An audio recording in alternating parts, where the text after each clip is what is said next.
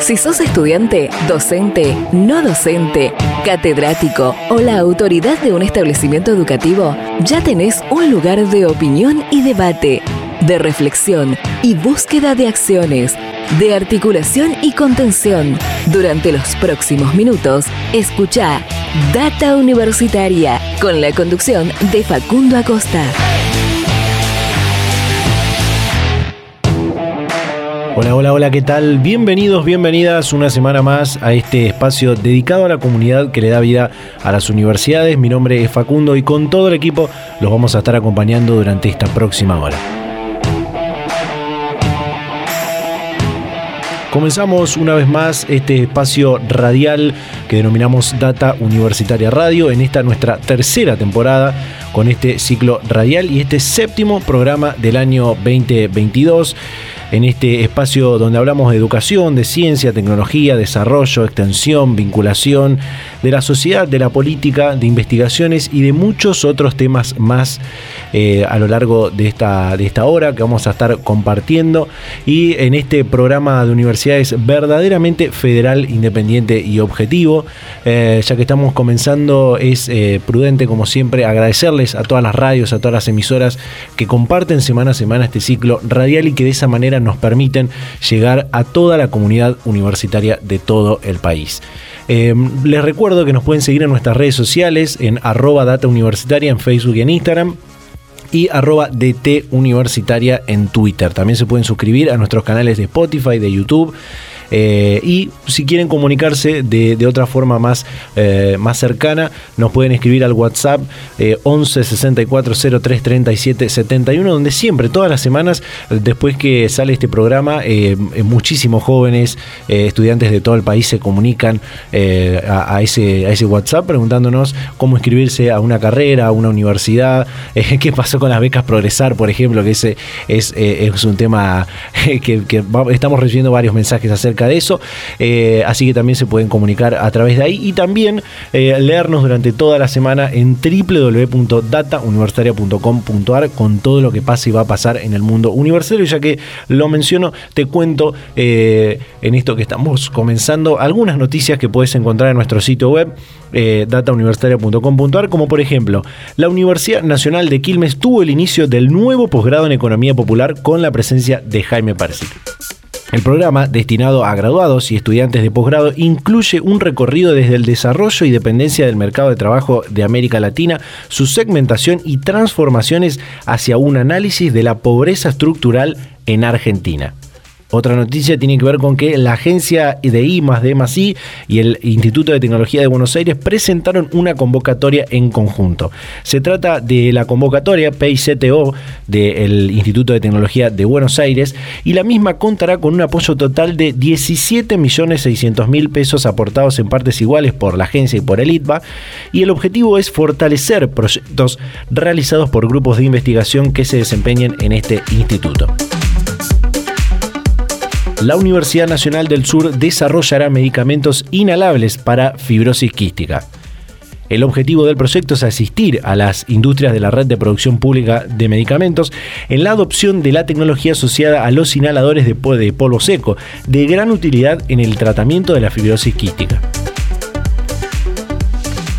abrió la convocatoria al concurso federal de periodismo científico. Este año se abre nuevamente la convocatoria que es dirigida a periodistas especializados con experiencia verificable en ciencia, tecnología e innovación a presentar notas centradas en la temática COVID-19 en los formatos gráfico, radial o audiovisual. La realización de esta iniciativa cuenta con la colaboración de la Red Interuniversitaria de Áreas de Prensa y Comunicación del CIN.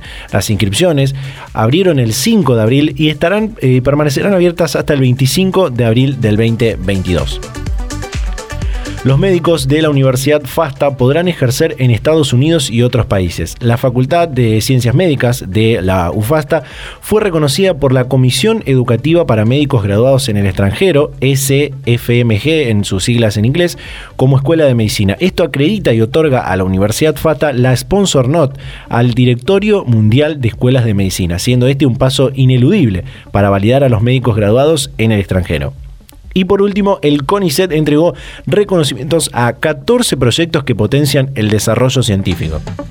El Consejo Nacional de Investigaciones Científicas y Técnicas entregó reconocimientos a 14 proyectos que potencian el desarrollo científico con enfoque federal en temas relacionados a biotecnología, computación cuántica, bioinformática, nanomateriales e hidrógeno verde, entre otros temas.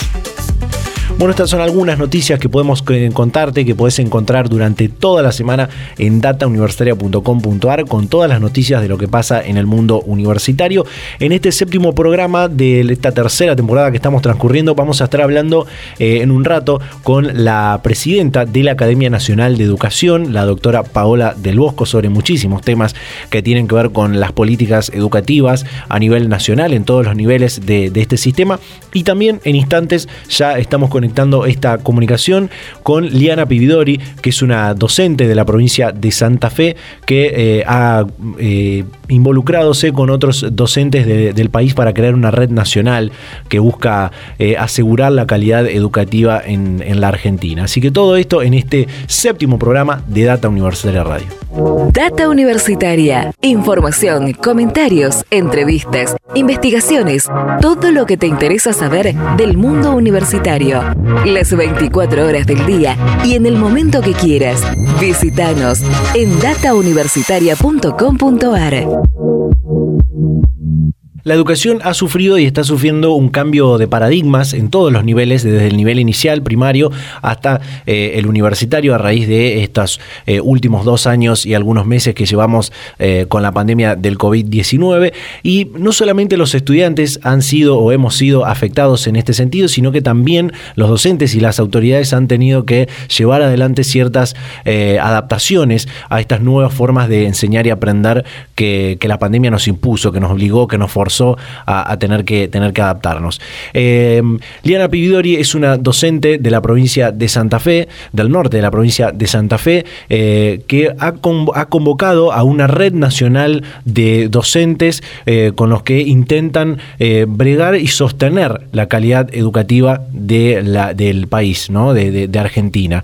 se trata de la Mesa Nacional por la Coordinación, de, Coordinación por la Calidad Educativa, que ha nacido recientemente y que ha tenido declaraciones que, han tenido revuelo nacional. Por eso está para hablar con nosotros Liana Pividori. ¿Qué tal? ¿Cómo te va? Bienvenida a Data Universitaria Radio. Hola, buenos días. Buenos días a la audiencia. Bueno, me gustaría repasar para, para ir empezando cómo se empezó a concretar la creación de esta red nacional de, de docentes y qué es la calidad educativa para, para ustedes, ¿no?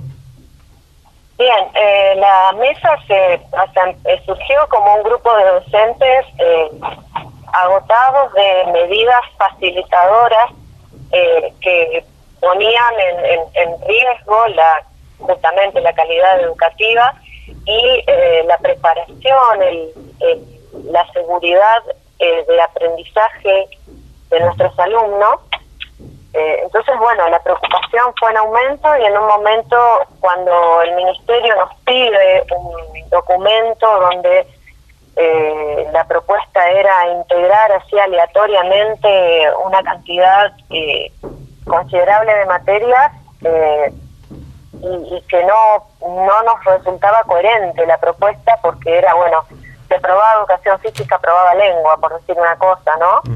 Entonces dijimos, bueno, ¿qué pasa si en lugar de obedecer como venimos haciendo siempre, nos plantamos y decimos, no, esto no lo vamos a hacer porque ya supera lo ético? Entonces, eh, bueno, ahí surge el grupo, empezó a, gestarse la idea, empezamos a decir, bueno, a ver, eh, eh, a partir de una entrevista con, con Infobae, se empezaron a contactar docentes de distintas provincias vimos que la situación era a nivel nacional y no una cuestión de la provincia de Santa Fe, eh, que bueno, cambiaba de nombre o cambiaba de, organización, pero las propuestas eran las mismas, de hablando de esto, ¿no? De, facilitar en exceso. Entonces, bueno, dijimos, hagámoslo nacional. Así que empezamos a contactar docentes de todo el país y armamos la mesa con, cuando realmente representando a, a toda Argentina. Y de ahí, bueno, la idea de lo que venimos haciendo es eh, analizar las situaciones y hacer propuestas, porque nosotros eh, consigna de Menace es, ya hay demasiada gente que critica lo que está pasando. Entonces, eh, empecemos a proponer cambios eh, que redunden en calidad educativa. Y entendemos como calidad educativa, mira, el principio básico que tomamos nosotros es el artículo 29A de la Convención Nacional por los Derechos del Niño, que dice expresamente que, que la educación debe eh, eh, garantizar el desarrollo de las, de las capacidades mentales y físicas del niño, del adolescente, al máximo de sus potencialidades. Entonces, más claro que eso, creo que no hay concepto, porque después tenemos todo un documento sobre calidad educativa, pero creo que se resume en eso. O sea, eh, la escuela tiene que desarrollar el máximo de potencialidad de cada alumno sea cual sea este máximo, ¿no? Después se verá en la diversidad cuál es el máximo de cada alumno, pero siempre el estímulo tiene que ir a el máximo desarrollo. Y no a facilitarle las cosas para que pueda aprobar y pueda tener un título, que no es el objetivo de la escuela. ya, ya, voy a ir a, a, enfocarme más eh, y, tengo alguna, alguna que otra pregunta eh, bastante por ahí eh, en, contra de, lo de la Convención de los Derechos Humanos, pero de, los derechos del niño, pero el tema de las medidas educativas de, evaluación y acreditación de conocimientos, que entiendo es lo que desembocó eh, esta, esta convocatoria de docentes a nivel nacional, eh, bajo ningún término se considera que esto fue una medida de emergencia eh, en cuanto al, sistema educativo, digo, eh, por, el, marco de la pandemia y el contexto en el que por, suerte ahora estamos saliendo, ¿no? Pero eh, por esta cuestión de la emergencia que pasamos sobre todo en 2020 y 2021. Sí, sí, por supuesto que se lo consideró, pero el tema es que esto es algo que viene, esta decadencia o este facilismo es algo que viene haciéndose desde antes de la pandemia. Entonces, consideramos que lo de pandemia fue una excusa para implementar eh, una serie de medidas que, eh, bueno, que se venían pensando y que, bueno, hay, acá viene la excusa perfecta. Claro. Y eh, con respecto a solucionar la pandemia, bien, pero apliquemos, apliquémoslo discriminadamente, veamos realmente qué escuelas y qué niños o qué adolescentes necesitan esto y quiénes no, porque no fueron muy dispares los, eh, los las, las trayectorias en pandemia. Entonces, eh, hacer una medida justamente cuando se habla de, de tener en cuenta las distintas realidades, las distintas situaciones, acá se hace una medida que pretende ser igualitaria para todos. Claro. Eh, Liana, ¿cuáles son para usted los costos eh, sociales y educativos de, de, que se hayan impartido estas, estas decisiones, estas políticas eh, educativas a nivel nacional en cuanto a, lo que nombraba de la, la, cuestión de las evaluaciones, la repitencia, el, el, combinar dos años que fueron el 2020 y el 2021 en un mismo año? ¿Cuáles son los costos sociales eh, y educativos fundamentalmente, no? Es, eh, a ver, tan simple como ir a la escuela hoy y ver eh, la desesperación de los chicos, porque eh, ellos mismos son el testimonio del el costo de estas medidas. uno habla con los chicos que están en quinto, por ejemplo, y dicen, siento como que pasé de segundo año a quinto y que no no no viví dos años de mi vida eh, en todos los aspectos es el costo. O sea, aparte de, lo académico, eh, los chicos se sienten, eh, digamos, perdidos en cuanto a eh, el proceso evolutivo que infiere dos años de educación. ¿no? por ahí decimos, bueno, eh, subsanamos, y, pero ¿cómo subsanamos lo emocional? ¿Cómo subsanamos lo madurativo? ¿Cómo, hay, hay varios aspectos que entran en juego.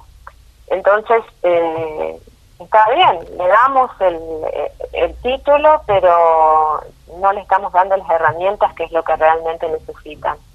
entonces, hoy el chico, hoy hay problemáticas de todo tipo, ¿no? Dentro del salón. Hay violencia, hay depresión, hay ansiedad, hay esto sumado a eh, la dificultad para aprender, literalmente, porque los chicos no, no, no se sienten, no se encuentran capacitados para el aprendizaje del año al cual han, al cual han llegado porque, porque bueno, porque las medidas de pandemia lo le permitieron esto. Digamos, entonces, a ver, eh, ¿qué hacemos ahora con esta situación? Eh, es necesario eh, urgente el refuerzo, el refuerzo en el aula, el, acompañar, a ver, una docente, un docente solo frente al aula, eh, hoy eh, es difícil poder ayudar a los chicos a transitar esto. Entonces, eh, por ejemplo, el poder poner más más personas frente al aula para ayudar a los chicos a salvar eh, la mejor manera posible eh, a, lograr el andamiaje para que puedan eh, bueno cursar este año y, y, hacer un proceso realmente de, de aprendizaje y de maduración en todos los sentidos en que se ven afectados. Eh, esto de los, de los refuerzos que, mencionaba recién, eh, desde la semana pasada se, está, se generó esta cuestión, una, una discusión, como pasa frecuentemente en, los últimos tiempos, de eh, esto que planteó el ministro Persic de agregar algunas horas más a, la jornada de, diaria en, en, las escuelas o incluso un día más, digo que los chicos vayan los días sábados, por ejemplo, a, recuperar esos conocimientos que, que se han perdido. Eh, y creo que en la provincia de Santa Fe, la ministra Cantero eh, aseguró que será media hora la que se va a agregar. Media hora. Sí, sí, sí, porque ya se trabaja cuatro horas y media y con esa media hora se llegaría a las cinco. Claro. Bien, a ver, eh, la cuestión es esta. Yo no digo ni sí ni no. En este momento te digo no. ¿Por qué? Te explico. Eh, cuando uno va a tomar una medida así que repercute en todo el, sistema educativo, tiene que ser algo planificado y algo que eh, la escuela y el maestro, los padres y los alumnos, cuando inician en febrero el contacto con la escuela, ya estén al tanto de esto. O sea, tiene que ser algo planificado seriamente. Sí. Este ministerio, eh, digamos, desde que empezó su gestión y en estos dos años de pandemia, realmente es lamentable eh, esta cuestión de tomar las medidas a destiempo. O sea, nosotros nos enteramos de cosas que tenemos que aplicar el día antes, eh, muchas veces nos llegaban las circulares el día domingo y teníamos que aplicarlo el lunes. O sea, eh, un ejemplo que, que, causó mucho daño fue a, ver, a finales de febrero, cuando estábamos terminando el periodo de intensificación de los chicos, eh, llega la circular diciendo, bueno, los que adeudan tantos proyectos repiten o, o rehabitan como, como la palabra que decidieron utilizar. Cuando la medida anterior decía, todos pasan. Entonces, o sea, eh, vuelvo a, la idea central. Hacer o, proponer medidas así a último momento, sin planificación, sin, eh, digamos, dialogar o analizar con los actores mismos, porque los directivos, los docentes se encuentran, eh, qué sé yo, que el mes que viene tienen que implementar media hora, una hora más de clase. Y, y la planificación y la organización, eh, hay horarios de, transporte, hay horarios de eh, que los padres tienen que organizar, o sea, en lo logístico, ¿no? Y después el tema es, a ver, esta inversión, eh, digamos, hay inversiones que creo tendrían que plantearse antes de eh, plantear una hora más de clase, como por ejemplo lo que decía, o sea, plantear una hora más de clase y con qué docente, plantear un, un día más de clase y con qué docente, con el mismo que está frente al aula. El docente que está frente al aula también sufrió los dos años de pandemia. También está tratando de, o sea, tuvo a su cargo y sobre sus espaldas eh, contener a los chicos esos dos años. Y contenerlos este año donde todo está desbordado. O sea, eh, yo quisiera que esta gente que está tomando las decisiones vaya a las aulas, experimente la situación que se vive en el salón. Es, los chicos están desbordados por una cuestión natural. Estuvieron un año y medio encerrados, conectados a la vida virtual. El volver a la vida del salón, el volver a la vida social del frente a frente, del cara a cara, genera todo en este momento un, un reacomodamiento que lleva un tiempo y que implica un desgaste anímico, emocional muy importante. Entonces, analicemos realmente los problemas de fondo que estamos teniendo antes de poner, por eso decía al principio, no, digo ni sí ni no, porque no es que esté mal eh, que propongamos más horas o más días de clase.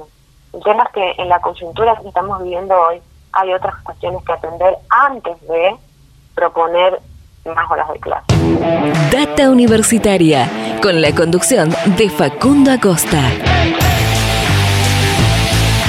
Bueno, estamos hablando con Liana Pividori, coordinadora de la Mesa Nacional por la Calidad Educativa. Me avisa la producción que nos estamos pasando un poquito de tiempo en este bloque, así que le voy a pedir a Liana que se quede un ratito ahí en línea y, hacemos un pequeño corte y ya volvemos con más Data Universitaria Radio.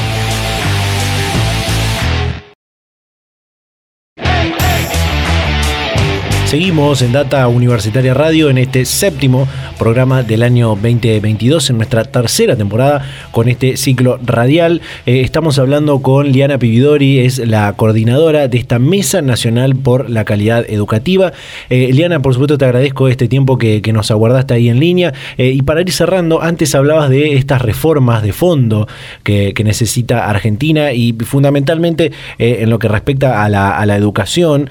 digo, hay cuestiones, hay políticas que se pueden generar, eh, que, son urgentes, que son necesarias para, para ser eh, tratadas y reformadas hoy. Eh, ¿no? Tenemos una, importante deserción estudiantil en los niveles primarios y, secundarios. Hay, hay, un montón de, reformas y de políticas que se pueden llevar adelante. Además de esto que hablábamos antes de las formas de evaluar, de, de, los sistemas para acreditar los conocimientos, ¿cuáles serían otras acciones y, políticas, como, como le digo, urgentes que se deberían tomar?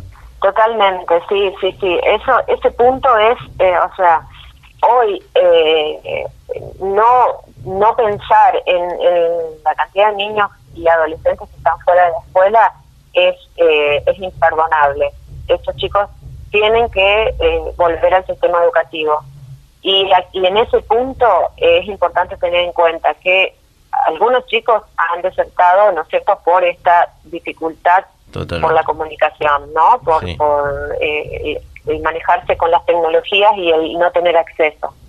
Pero también hay muchos que han desertado porque la escuela ya no les ofrece un, un, pasaje, una, una garantía de, eh, digamos, acceder al mundo del trabajo, al mundo del estudio. Entonces, eso también influye en, en la deserción escolar. Sea cual sea el motivo, sí, la urgencia es que vuelvan a la escuela. Y la otra urgencia es el, la preparación del, del, del, docente. Ah. Acá eh, es una cuestión grave el nivel que tienen los docentes, el nivel que se da en los minutos docentes. O sea, hay que poner el foco ahí y analizar bien eh, cómo están aprendiendo los docentes y cómo están enseñando los docentes. Eso eh, es algo que se ha descuidado y que mm, el gobierno no está eh, poniendo las fichas en eso que es un, punto esencial de, la educación. O sea, si queremos calidad educativa para los alumnos, necesitamos calidad educativa en los docentes. Eso es imprescindible. Y, y algo esencial, o sea, en todo esto no olvidemos eh, que el, los que están en este momento sufriendo y los que van a padecer con mayor intensidad todo esto, aparte de la sociedad misma, ¿no? Pero son los niños y los adolescentes que están en la escuela. Eso no, no se nos tiene que perder de foco más allá de las discusiones políticas, ideológicas y demás. Son los niños y adolescentes que eh, merecen la mejor educación y no la están teniendo. Totalmente. Liana, para cerrar, ¿cómo continúa el camino de, la Mesa Nacional de Calidad Educativa? ¿Cómo la gente, los docentes, eh, estudiantes, eh, trabajadores no docentes pueden eh, contactarse con la mesa, sumarse a, esta movilización? bueno, nosotros el, medio de contacto que más que más utiliza la mayoría de, gente que quiere contactarse con nosotros es Instagram, donde estamos como menace.argentina.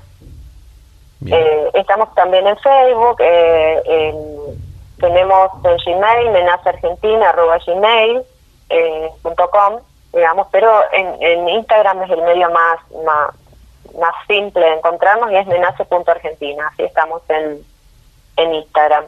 Eh, y en Menace, bueno, seguimos, ahora estamos, hicimos un documento preliminar con así, como lo que hicimos en esta charla, con los puntos eh, urgentes que hay que tratar y ahora seguimos trabajando con un, proyecto un poco más eh, profundo, digamos, más, más eh, analítico y con propuestas más abarcativas sobre los niveles y sobre distintas problemáticas como la enseñanza de ESI, que es un, un, tema, un tema, la, la, enseñanza de adultos, que bueno, tiene toda una reconfiguración porque ahora ya no se hablaría prácticamente de enseñanza de adultos, sino enseñanza de adolescentes con sobredad. Eso es lo que hay en, las escuelas de adultos. Eh, la integración, la inclusión de niños con discapacidad, o sea, se trabajan todos los temas ¿no? que, que hacen a la, a la escuela hoy en día. Bien. Liana Pividori, coordinadora de la Mesa Nacional por la Calidad Educativa, charlando con Data Universitaria. Muchísimas gracias eh, por su tiempo y la predisposición. Gracias a ustedes por el espacio, muy amable. Hasta la próxima. Data Universitaria. Información, comentarios, entrevistas, investigaciones. Todo lo que te interesa saber del mundo universitario. Las 24 horas del día y en el momento que quieras. Visítanos en datauniversitaria.com.ar. Y continuamos ahora con una segunda comunicación por esta línea que tiene que ver con, las políticas educativas, con la educación en todos sus niveles, en todo, hablando de todo lo que tiene que ver con el sistema eh, educativo argentino. Eh, y tenemos esta comunicación que anunciaba en, la, apertura del, programa, eh, que tiene que ver con la nueva presidenta de la Academia Nacional de Educación, que la verdad es, es, un honor poder charlar con ella en este programa. Así que le damos la bienvenida a la doctora Paola del Presidenta de la Academia Nacional de Educación. ¿Qué tal? ¿Cómo le va? Bienvenida a Data Universitaria Radio. ¿Qué tal? Muy bien, muy contenta. Un gusto eh, poder charlar, charlar con ustedes este, estos minutos. Eh, y bueno, para, para empezar, eh, nos interesa poder comunicarnos para por ahí algún desprevenido, algún desavisado que, no conozca, no, no sepa que existe esta, esta institución. ¿Cuándo se creó y cuál es la misión de esta institución que tiene muchos años y trabaja hace mucho en, el, en las políticas educativas? ¿no? Tiene muchos años menos que ah, la Academia Nacional de Medicina, que acaba de cumplir 200 años. Nosotros, en cambio, el 22 de abril cumpliremos 38 años, así que somos una academia joven eh, que, bueno, está buscando, por lo menos repito las palabras de, del estatuto, eh, como para inspirar, y es que es un espacio donde pensar y repensar la educación. Ha sido fundada hace 38 años por personas de distintos ámbitos que todas tenían la, preocupación por la educación y que, por otra parte, con eso de pensar y repensar, marcan el hecho de concreto de que la educación, el problema de la educación no se resuelve de una vez por todas. No es que uno arma un esquema, decide contenidos y ya está, sino que como se trata de algo vivo, lo que se transmite a la nueva generación, tiene en cuenta de varios factores que se modifican y algunos que permanecen. Lo que se modifica es, por ejemplo, que los contenidos, la ciencia, por ejemplo, eh, crecen, en el sentido que se saben más cosas, que inclusive la historia que uno dice cómo va a crecer la historia eh, del pasado. Y sin embargo, no, también la historia del pasado, estoy pensando en los arqueólogos que tienen nuevas pruebas, una que, perdón, lo voy a hacer desviar de tema, pero me interesa mucho la historia. Me acuerdo que en los años 70, 74 creo, unos arqueólogos que eran italianos y por eso me acuerdo, descubrieron unas tablas de, eran de arcilla, pero como había habido un gran incendio se habían transformado en cerámica, por lo tanto eran duras, de la ciudad de Ebla, que era una ciudad mesopotámica, eh, donde descubrieron que había, por empezar, una floreciente industria de lo que hoy llamaríamos el prêt-à-porter, es decir, ropa hecha, no, no solo telas. Y después eh, eh, contratos firmados por mujeres, por ejemplo. Así que mostraba, como a mí me interesa mucho el Estatuto de la Mujer, que eh, esta ciudad tan antigua, de, de, hace, creo que eran, calculaban unos 3.000 años de antigüedad, sin embargo era nueva, quiere decir, en los años 1970 y pico encontraron estos restos que obligaron a introducir en la historia un capítulo nuevo, quiere decir que la ciencia avanza. Entonces, avanza la ciencia, cambia el contexto, piensen ustedes en los dos años de pandemia y lo que hay ahora, y hay cosas que permanecen. Por ejemplo, el hecho de que los chicos nacen sin saber, a pesar de que algunos padres creen que, padres y abuelos sobre todo, que como el chico sabe manejar muy bien un celular, nace más inteligente, ya sabe. En cambio, no, sabemos que no, que nacen en cero y entonces hay que introducirlos a este mundo que se, se va haciendo complejo con la, la, cantidad y calidad de contenidos y entrenamientos, habilidades, hábitos, para que su vida de adulto sea una vida rica, fructífera, para que quiera ser protagonista de lo que le toca en su porción. Así que pensar y repensar tiene en cuenta lo que queda, lo permanente, y tiene en cuenta lo que va cambiando y que necesita actualización, expansión, reducción según los casos. Totalmente. Me quedo con esto que decía al principio de, la tarea de pensar y repensar la, educación en todas sus, manifestaciones y formas, que es como dice el, en la Academia Nacional de Educación. Y hoy estamos ante un cambio eh, de paradigma en, la educación. Y también una, de las tareas que tiene la, Academia es, ser promotores de la creatividad y fundamentalmente de la innovación en la materia educativa. Creo que hoy estamos en ese, en esa antes, no sé si antesala porque no es el futuro, ya es, es ahora, ¿no? la cuestión de la innovación, los cambios en la forma de, aprender, de enseñar, sobre todo en esto que pasó en estos últimos dos años, ¿no? Sí, sí, es cierto. Yo creo que en el aula siempre se da algo nuevo, porque inclusive un viejo contenido impacta en cabezas nuevas que están en un contexto distinto y lo que ellos extraen es distinto. Por eso es lindo enseñar, porque uno presenta, por ejemplo, yo me acuerdo hace, yo durante 14 años di clase en secundario. Empecé en la universidad y después en una época, sin dejar la universidad, di clases en secundario. Cosa que me enseñó muchísimo, porque uno le pierde un poco el pulso. En la universidad lo más importante es lo que el profesor sabe y le eh, transmite a los alumnos y responde a sus preguntas.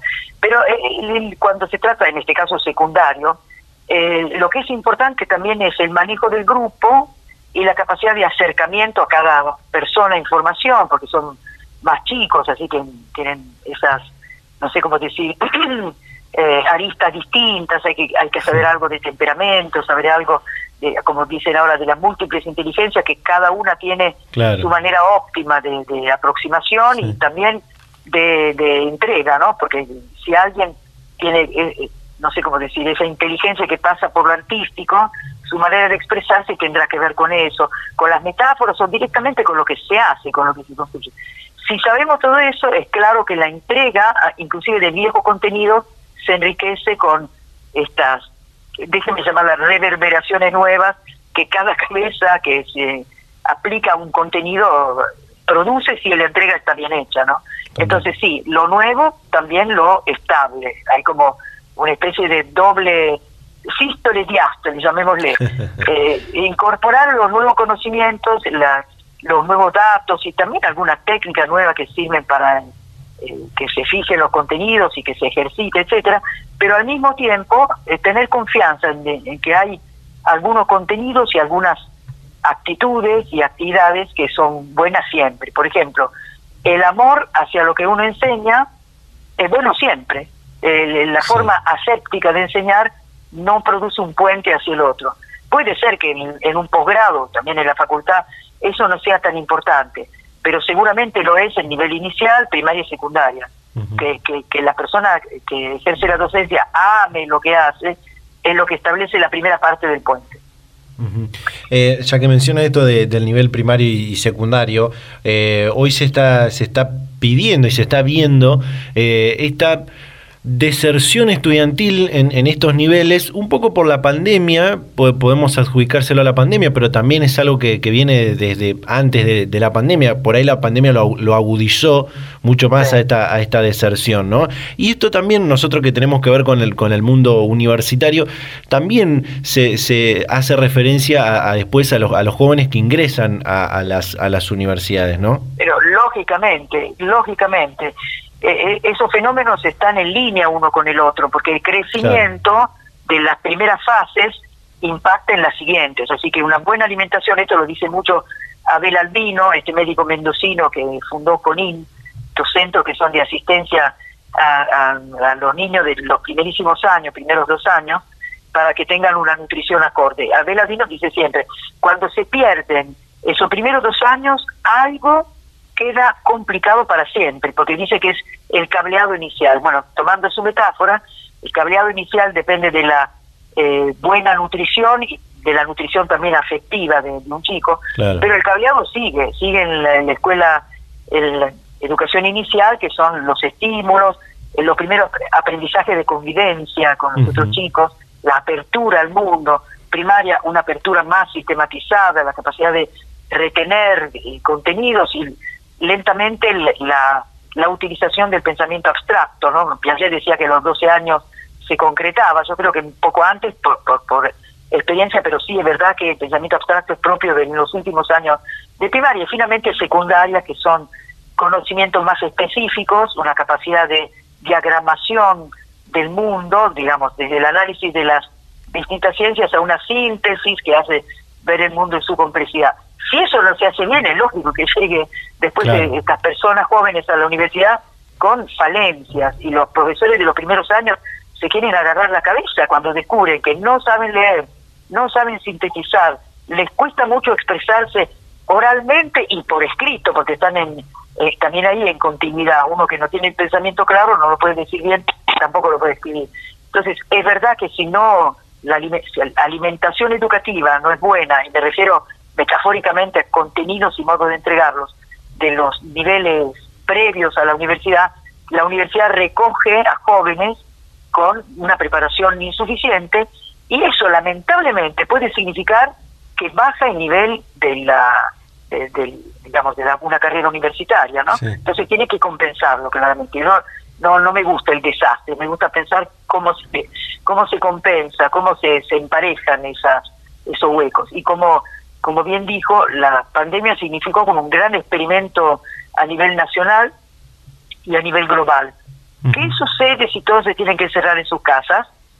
Bueno, se buscan alternativas. Al comienzo no, una gran parálisis, todos tenemos miedo, no queremos contagiar, pero cuando se prolonga decimos, bueno, para esto hay que resolverlo de una manera práctica posible, ¿no? Claro.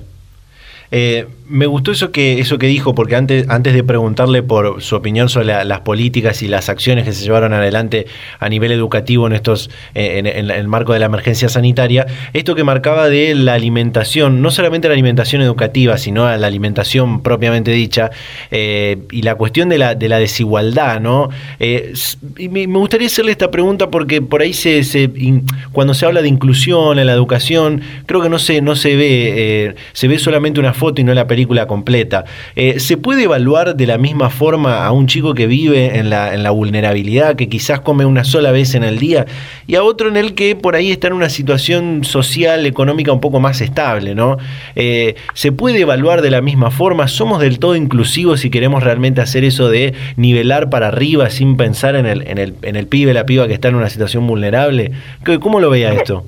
¿Cómo lo veo? Yo creo que hay mínimos, entonces eh, cuando se, se habla de inclusión, eh, quiere decir que se, se intenta hacer lo que creo que es un derecho del chico, de la chica, que tengan igualdad de oportunidades. Y por lo tanto, creo en un proyecto de Juan Yach, cuando fue ministro de Educación, Juan Yach es un eh, académico de la Academia, de, Educación, que tiene su proyecto educativo después fue publicado con un título Escuelas ricas para chicos pobres, que quería decir que la mejor alimentación, la más nutritiva, tiene que darse al que está desnutrido. Así que para elevar el nivel de aprendizaje y de capacidad de personas como la que me acabas de describir, que por ahí comen poco, etcétera, es necesario que tenga una escuela más robusta todavía, más estimulante, con docentes muy preparados y con otras capacidades, además de el conocimiento de su especialidad, ¿no? que tengan, por ejemplo, una, una gran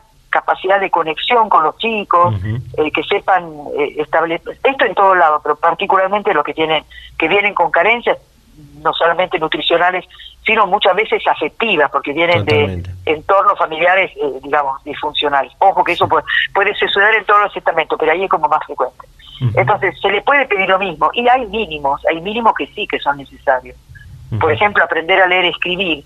Yo voy a citar a, a Martya Sen, que es el economista indio que fue premio Nobel en 1998, y en un texto de él muy interesante, que creo que fue su tesis doctoral, que se titula Development as Freedom, es decir, traducido desarrollo con, eh, y libertad en castellano, pero en realidad él dice desarrollo como libertad, que me parece interesantísimo, porque desarrollar significa permitirle ejercer su libertad más plenamente. Hablando de la mujer, de cómo hacer para que muchas eh, regiones indias está la mujer muy postergada cómo hacerlo, él decía que el primer paso era la alfabetización y daba un ejemplo que lo voy a usar para hablar de mínimos. El ejemplo es que si una mujer no sabe leer, cuando ella está en la calle, no sabe a dónde ir, porque los carteles con los nombres de las calles y las indicaciones no lo puede interpretar. Entonces, debe haber mínimos, es decir, leer y escribir, expresarse bien, nociones elementales de, de cálculo, todo eso tiene que ser evaluado y no hay diferencia, no debería haber diferencia. Pero yo me animo a la audacia de, de Juan Yach que decía, démosles muy buenas escuelas. Y ahí traigo el, el, un ejemplo de un... Se dice keniata, no, me, no está saliendo. En castellano, en italiano se dice pequeñota. En castellano se dice keniata.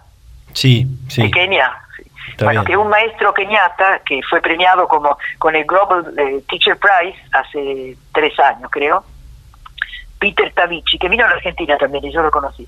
Él logró que una escuela rural de Kenia eh, alcanzara niveles óptimos en concursos de físico-química que se hicieron primero a nivel local y después a nivel internacional, y que dos de sus alumnas viajaran a California para participar en una competencia internacional y que fueran premiadas.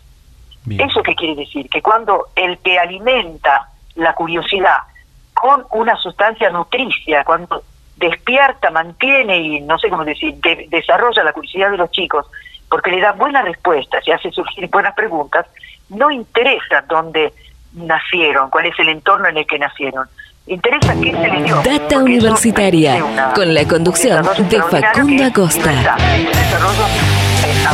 enfatiza el grado de libertad porque ese conocimiento hace que, estas chicas en concreto, nacidas en un ámbito rural de, un país de África, sin embargo, con sus buenas cabezas y su entrega y su constancia, alcanzaran niveles óptimos. Así que, eh, para responder ahora en forma sintética, no, no sé si no hay que evaluarlos, primero hay que alimentarlos al nivel de manera tal que la evaluación se acorde a, a lo que se les dio. Así que el acento yo lo pondría no tanto en lo que se evalúa, sino en qué se les da y cómo se los da. Porque si es así, no hay límite. No hay que un chico que nace en un, en un entorno carenciado no tiene capacidad. Hay, que compensar la carencia, ¿no? Por eso hay utópica, porque, en fin, yo cuento mucho en los jóvenes. Me parece que si se les promete o se le permite utilizar un año de su vida después de recibido, como hace enseñar por la Argentina, para dedicarse a la educación, va a haber muchos jóvenes que lo hagan y lo van a hacer bien, con el gran entusiasmo que pone el recién recibido, aun cuando no piense dedicarse a la educación, porque ve el efecto de lo que sabe, ¿no? Quisiera preguntarle por, poner la mirada sobre, sobre los formadores, porque creo que lo nombró varias, eh, en, varias oportunidades en, este rato que estamos hablando.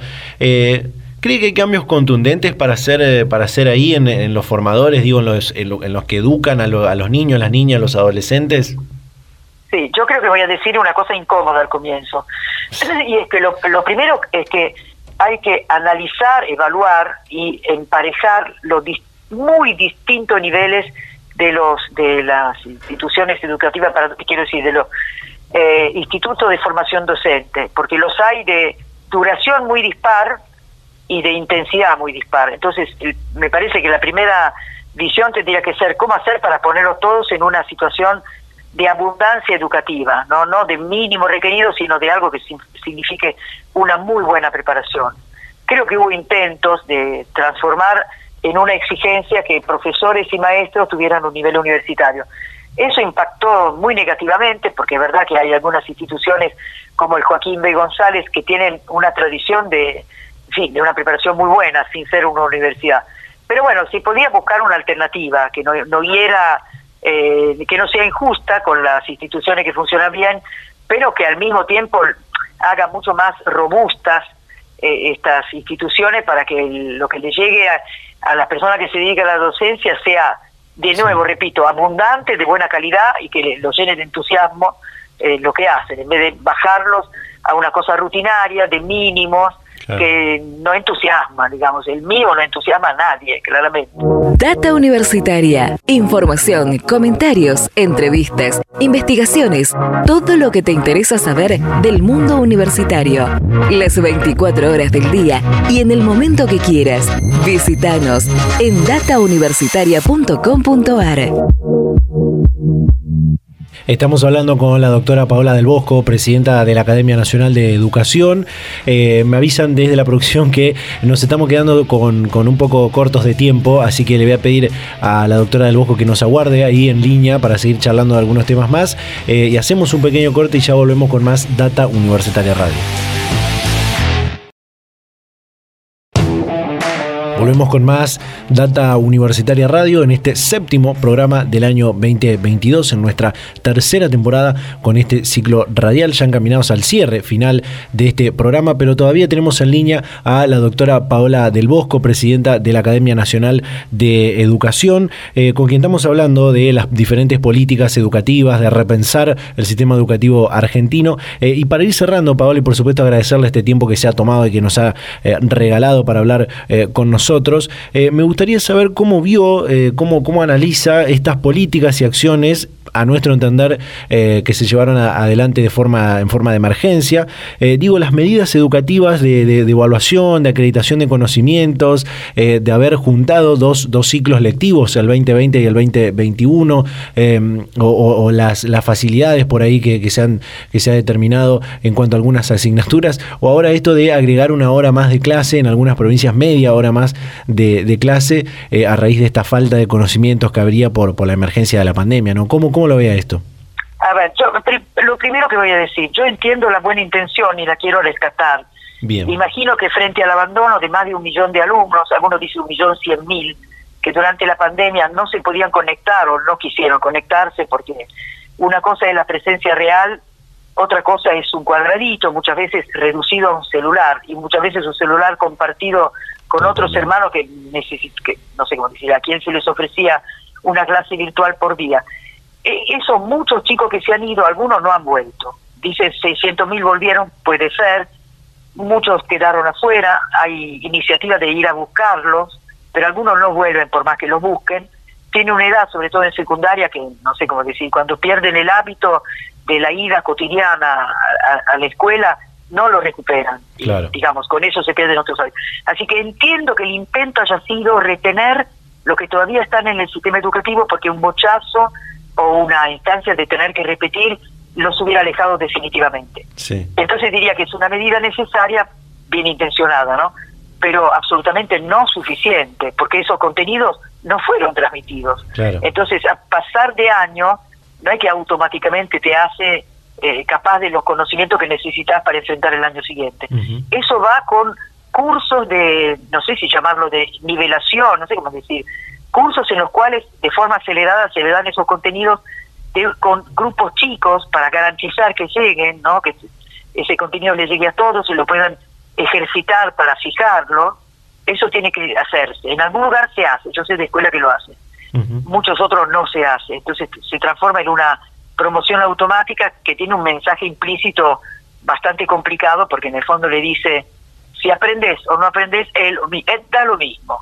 Entonces eso, digamos, un chico chico inmediatamente hace el cálculo del menor esfuerzo, ¿no? Así que sin curso de, de, intensificación, compensación, eso no va a funcionar. Ya lo dicen los profesores de los primeros años universitarios, que, que le llegan lo que hicieron estos últimos dos años, inclusive no en escuelas no carenciadas, ¿no? que vienen con deficiencias. Eso. Entonces, la primera respuesta es, no, entiendo la intención con la que se hace, no es suficiente. Ahora vayamos a eso de añadir tiempo. A ver, por supuesto que la educación se desarrolla en un tiempo. Eh, tiempo cero, educación, educación cero. Pero tiempo infinito no, no o tiempo alargado no, no necesariamente implica eh, mayor educación si no se planifica de manera acorde, prudente, ¿no?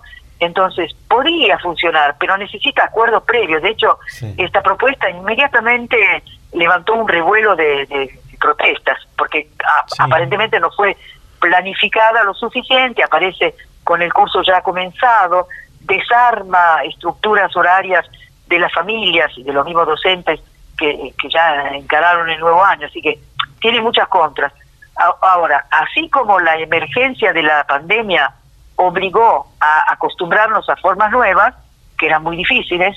Yo la sintetizo diciendo que una clase por Zoom te cuesta el doble prepararla y te reditúa la mitad en, gratificación. Es decir, es menos agradable y el doble de difícil. Sin embargo, lo hicimos, así que la necesidad lo hace. Si fuera necesario añadir esta hora, bien planificada, con objetivos concretos y con, digamos, bien aclarado cuáles, cuáles son las actividades y cómo se las evalúa, podría funcionar, pero necesita de acuerdos previos, porque la labor educativa es, es de la comunidad, no es solamente de, alguien que tiene poder, sino hay muchas personas involucradas que tienen que ser incorporadas, eh, primero para, para tantear cómo será recibida la nueva medida y después para implementarla. Eh, doctora, eh, para cerrar, eh, y como le decía al, principio, agradecerle el, tiempo que nos ha regalado, hoy parece que todos los temas que, generan un poco de revuelo suman a este negocio de la grieta política que hay a nivel nacional, y la educación, por supuesto, ha sido un mecanismo importante para, para ampliar esta grieta, este negocio que hay con, con la grieta. Y también eh, eh, esto de la educación, algunos dicen que está en deterioro, en crisis. Eh, ¿Cree que la educación argentina está, está en crisis, está en deterioro? ¿Qué se puede hacer para, para salir de, eso si es que existe, no? A ver, yo pienso que los diagnósticos negativos son de parte de las personas que han recibido una educación privilegiada, inclusive en escuelas de gestión estatal, quiero decir, no necesariamente privadas, que ven con desagrado eh, eso, como hay una especie de degradación de contenidos o de, resultados, porque es verdad que vemos gente que habla eh, peor, digamos, o, quizás porque la televisión te acerca eh, a espacios o, digamos, protagonistas que normalmente no hablarían en público, entonces ahora lo hacen con un lenguaje precario, etcétera. Entonces se horrorizan lo que han vivido en una época en donde lo público pertenecía a las personas más preparadas. Habría que ver si esto es bueno o malo, de eso esto sería parte de otra charla, pero puede ser que esté más a la vista una preparación insuficiente en cuanto qué sé yo, al orden mental, a la capacidad oratoria, ¿no? Claro. Entonces, la, la primera impresión es que es el pulso de, de un sistema educativo en crisis. Por otra parte, la cantidad de gente que ingresa al sistema educativo es mayor que, en otras épocas y puede ser que la preparación de quienes están al frente del aula sea peor, menor, menos intensa o no, no suficientemente actualizada para requerimientos actuales. Todo eso puede suceder. Ahora, yo no, a ver, el diagnóstico negativo catastrófico, que puede tener punto de realidad, ojo, ¿eh? Sí. lo digo para, para honrar a lo que sí lo ven y tienen datos numéricos inclusive, eh, está ahí y es bueno, es bueno saber que tenemos fiebre para tomar después un remedio y bajarla. Sin embargo, yo, yo pondría el acento en las cosas que se hacen bien, así que creo que me gusta más difundir prácticas buenas que, que han dado buenos resultados. Las buscaré, algunas ya las tengo, y me parece que una función de la academia sería ser un espacio de reflexión para que circulen las buenas ideas, las buenas iniciativas, las buenas prácticas y que, digamos, eh, resulten fecundas ¿no? en esta circulación. Y, una última cosa sobre el tema crisis.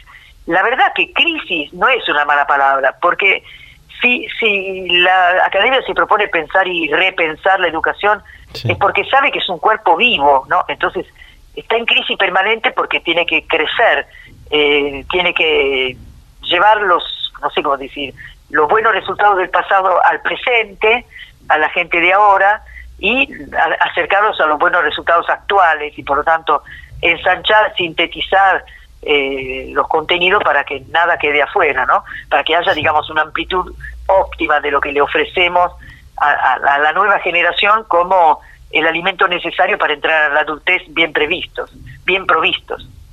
Excelente, excelente. Bien, doctora Paola del Bosco, presidenta de la Academia Nacional de Educación, charlando este momento, este grato momento con Data Universitaria. Muchísimas gracias por su tiempo.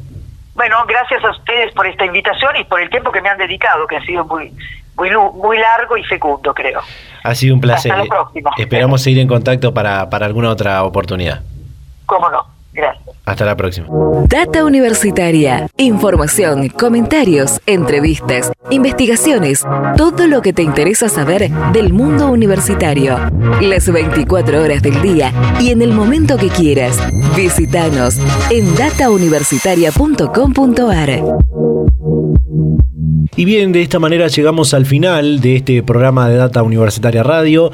Eh, realmente muy interesante todo lo que hemos compartido, estas dos entrevistas que hemos tenido con eh, tanto con Liana Pividori, la coordinadora de la Mesa Nacional por la Calidad Educativa, esta red nacional de docentes de diferentes provincias, diferentes localidades que se han eh, agrupado, se han movilizado para defender la calidad educativa en, diferentes cuestiones que han surgido eh, a nuestro entender de forma, en forma de emergencia, como se lo preguntábamos también a la, presidenta de la Academia Nacional de Educación, eh, como las, las medidas de, acreditación, de evaluación que se han tenido eh, en este contexto de emergencia ¿no? que, estamos atravesando. y también, bueno, como justo la, mencionaba a, la doctora Paula del Bosco, la nueva presidenta de la Academia Nacional de, Educación, con quien podríamos estar hablando quizá toda la hora que tenemos de, de programa. Así que, bueno, seguramente seguiremos en contacto para volver a hablar de pensar y repensar la, educación, el sistema educativo argentino, como es la, misión de esta Academia Nacional de, Educación. Así que en, muchos temas podríamos eh, ir desglosando, eh, pero bueno, tenemos que, cerrar ya esta, esta hora de programa. Como siempre decimos, le agradecemos a todas las radios, a todas las emisoras que comparten semana a semana este ciclo radial. Eh, recordad que nos podés seguir en nuestras redes sociales como arroba data universitaria en Facebook, en Instagram, arroba DT universitaria eh, en Twitter, suscribirte a nuestro canal de Spotify y YouTube. Eh, te podés comunicar también a nuestro WhatsApp, el 0, el 011 6403 37 71. realmente nos van llegando muchísimos mensajes durante todo toda la semana y también durante los 24 horas, los 7 días de la semana, leernos en www.datauniversitaria.com con toda la información de lo que pasa y va a pasar en el mundo universitario. Así que de esta manera nos despedimos, nos vamos a reencontrar a esta misma hora y en este mismo dial la próxima semana. Chau, chau.